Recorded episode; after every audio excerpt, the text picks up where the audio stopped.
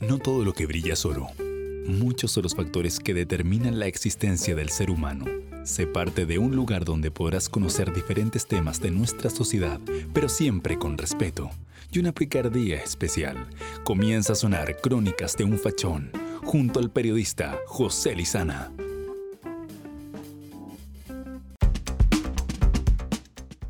Tal? ¿Cómo están? Bienvenidos a un nuevo capítulo de Crónicas de un Fachón, siempre conectados junto a ustedes a través de las diferentes plataformas digitales.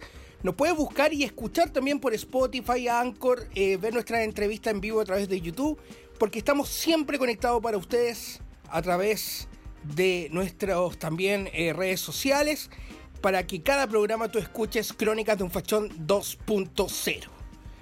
En esta ocasión ha pasado mucha agua bajo el río. Eh, quiero analizar el debate de apruebo dignidad, si es que no me equivoco, apruebo dignidad, sí, del señor Jadwe, del señor Boric. Y para el próximo capítulo vamos a analizar lo que pasó con los candidatos de Chile Vamos. En esta ocasión, y, y quiero ser enfático en esto, vamos a analizar a los diferentes a los diferentes candidatos que se presentaron eh, en un debate que en primer lugar no fue debate, fue un foro amistoso.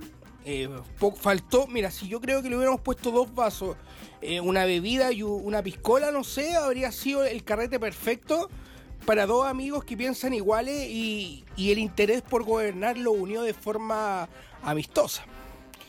Entonces, lo que está pasando hoy en día es que se presentan dos candidatos que dicen ser la representación divina del pueblo. Ellos son del pueblo, ¿no? Nosotros vamos a luchar por el pueblo, el pueblo merece oportunidades, compañero, y con el puño arriba y todo eso. Pero si uno se puede analizar los diferentes apellidos, y yo no tengo nada, que, nada, que, nada en contra de, de los diferentes apellidos, eh, por ejemplo, el diputado Jackson, el diputado Boric, el diputado, el, el alcalde Jadwe, o sea, si, por último, si queremos representar al pueblo, como se dice, esto es la lógica comunista roja. Si queremos eh, representar al pueblo, tenéis que ser apellido González, Tapia, 100% criollo, 100% chileno, como que... Eh, no, no, no sé cómo lo verá la gente eh, cuando se presenta un candidato eh, diciendo no, yo soy tanto y, soy Boric y, soy el candidato del pueblo, no sé. Pero entrando en materia, eh, el candidato Boric, eh, lo que pasa con el candidato Boric, yo lo veo como el rebelde sin causa, el rebelde, el niño que tiene todo, pero en su interior quiere formar una guerra nuclear. Es como que no está tranquilo, es como que, no, sabes que estoy aburrido estar acá, de que mi papá me dé todo, no puede ser, que... Es la... Eh, uno puede tener esa, esa vocación social, pero se tiene que representar de otra forma. Pero no el, el niño pródigo, donde sale esta burbuja y decide ser un rebelde sin causa. Y forma junto al, al diputado Jackson lo que se llama eh, el Frente Amplio y los diferentes partidos también que componen el Frente Amplio. Entonces el diputado Boric es como el niño, porque hay que recordar que el diputado Boric eh, viene de una familia eh, acomodada en Magallanes, su papá es empresario, entonces es como el rebelde sin causa que sale de esta familia para para primero hacer carrera política y en segundo lugar para para ser del pueblo, a lo mejor hay, yo creo que hay gente que está aburrida los privilegios y quiere ser del pueblo, ¿por qué no? Entonces, analizándolo este debate que, a mí me a mí me sorprende llamarlo debate, pero de forma eh, correcta lo vamos a llamar debate entre paréntesis. Eh, se presentan eh, dos candidatos que de verdad a mí me sorprenden mucho porque, mira, si a mí me hicieran elegir, yo creo que Boric habla menos estupideces que Hadwe. Esa es la verdad. Y hay que ser súper enfático en eso. Eh, uno se va a aterrar, a lo mejor dice, oye, pero ¿cómo tratan así al diputado Jadwe, o sea, al, alcalde Daniel Jadwe? Vamos para allá, así que atentos. Eh, a mí me sorprendió, eh, de verdad, que el diputado Boric, la actitud que tuvo al amenazar, y hay que decirlo con todas sus letras, amenazar al presidente Piñera, decirle, señor, uno puede entender que el presidente Piñera tenga error, el presidente Piñera a lo mejor eh, eh, a veces habla cosas que no tiene que hablar, etcétera. Incluso, incluso hasta te la doy que puede haber, eh, haber cometido algunos actos de violencia en el estallido social que tienen que ser investigados pero por el ente fiscalizador, no por un diputado. Uno no, ahí, y ahí vamos a entrar a otro tema de, creer que somos dioses, de que no, yo soy el encargado de culpar al que quiero y, si yo lo culpo es porque es culpable. Entonces se pierde un poco el respeto en la política. Bueno, el respeto se fue hace mucho tiempo. Yo creo que eso honorable de políticos que hablan en el pasado, están en los museos, en el Museo de Historia Nacional, no sé, pero pero hoy en día ya no hay, no hay respeto político, sino que hay una guillotina política de, pasar por encima de todo. Y esto se da en la derecha y la izquierda, ojo, no, no es que yo me esté centrando solo en la, en, la izquierda chilena, en el, en el eh, en este sector eh, político, sino que esto pasa en todo ámbito político.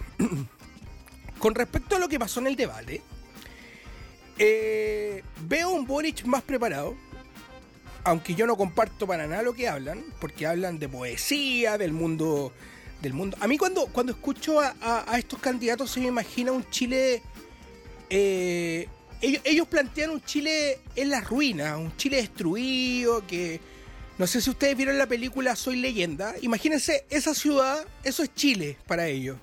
Que está todo malo, que el crecimiento eh, económico no existe, un invento de los Chicago Boys, que, Chile de verdad, eh, que, son, incluso se hacen llamar anticapitalistas. Vimos en la semana que el, alcalde goza de, tener un mini, y yo no tengo ni un problema que tenga un mini, pero si no podéis decir que eres, el problema es que tú no puedes decir que eres anticapitalista si tenías un mini, es como no, yo estoy en contra del capitalismo y tengo un iPhone, o tengo las principales marcas que, que están dominando el capitalismo en el mundo. A lo mejor el señor Jao debería llamar a China y preguntarle eh, por qué es bueno el capitalismo en el mundo. China lo está eh, aplicando de forma, eh, de forma, a ver cómo definirlo, de una gran forma, como puede decir. Porque quieren apuntar a ser potencia mundial, quieren, quieren hacer cambios según el capitalismo chino, etc. Pero ese es otro tema. Volviendo al tema del debate. Uno puede soñar con una mejor sociedad, eso es válido, pero uno no puede engañar a la gente con cifras que no existen, no puede engañar a la gente con un Chile que, no va a dar. Es como que lo, que pasó, eh, a ver, es como, como que yo te dijera en dos años más vamos a tener, eh, el mar va a llegar a Santiago, en Santiago va a tener una playa, eh, no sé, que en, en Arica va a llover todos los días eh, tú abrir la ventana y van a ver ponis voladores también. Es una cuestión irreal, la verdad. Y, eso le molesta a este sector político, la verdad. Cuando uno lo lleva a, las realidades, a las realidades económicas, cuando uno empieza a tirarle cifras, se complican entero porque dicen, bueno, eh, no, pero es que incluso cuando le preguntaron al señor Jadwe sobre la cifra, cuánto va a costar esto, no, es que esto lo vamos a hacer de forma paulativa.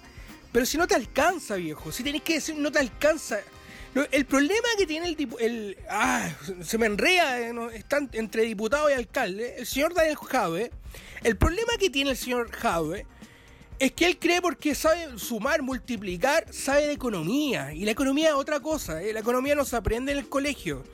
A lo mejor hay bases que uno puede adquirir en el colegio, menciones, pero la economía es otra cosa, no, no, no, no. Y el problema que yo veo que, estos dos candidatos, más el señor Jadwe, más que Boric, es que se creen dueños de la verdad, se creen seres superiores, se creen los lo Illuminati, se creen, eh, no sé, los seres pensantes. Y a mí me sorprendió en una parte del debate, en donde el señor Jadwe eh, se le pregunta por este remedio mágico que él propuso en tiempo en tiempo récord, que es la solución del, coronavirus, que poco menos se estaba aplicando en todo el mundo, en Cuba, y habían resultados positivos según el estudio que ellos inventan, porque eh, acá puede ser un gran predicador Incluso muchos predicadores mienten para generar verdad, ¿eh? ojo con eso.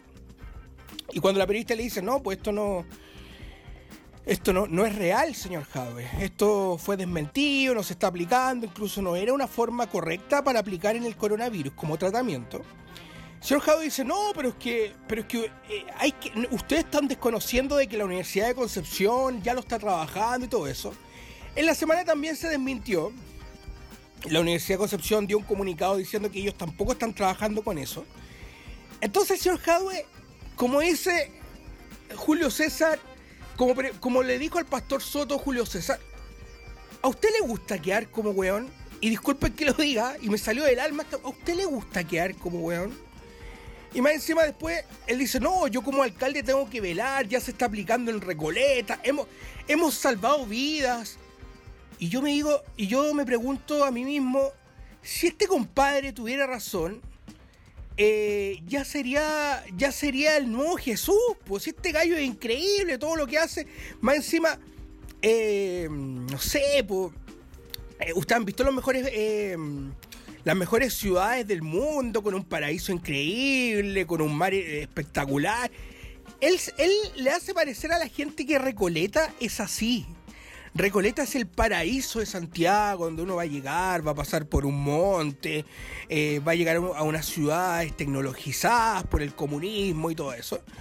Entonces, aquí lo que está pasando en nuestro país es que si tenemos una clase política mala, vamos a cambiar por una clase política más mala y una clase política que va a improvisar en el gobierno, si es que sale el señor Jaue. Porque va a salir el señor Jaue como candidato en esta primaria. Eso lo tenemos, eh, lo tenemos, lo tenemos no, lo tenemos claro.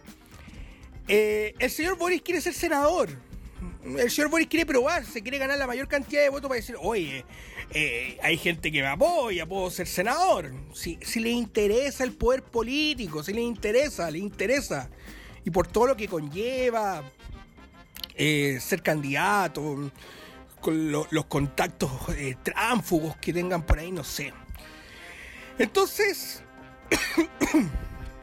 disculpen, entonces lo que está pasando con el señor Jave es que la verdad está manipulando la información y eso es gravísimo.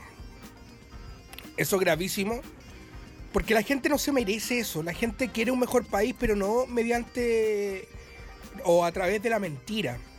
Entonces, señor Jadwe, puras mentiras. En otro programa dijo de que él no tenía propiedad y, se le recalcó que él había incluso eh, dicho que tenía esas propiedades.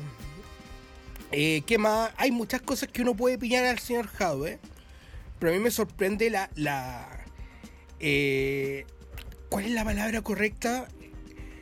a mí lo, lo raja, disculpen que lo, lo que puede ser un caballero donde se cree Dios, eh, eh, esa cara de soberbia de que no, yo soy el bacán, tú soy el penca. Y disculpa que use esta palabra, pero a mí me emputece que existan candidatos así. Porque estos candidatos antiguamente no llegaban ni siquiera al 5%.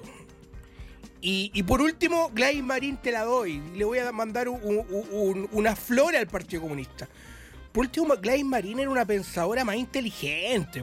Uno, tenía más contenido, era una mujer luchadora. Uno la veía mojándose eh, en la calle con el guanaco, luchando.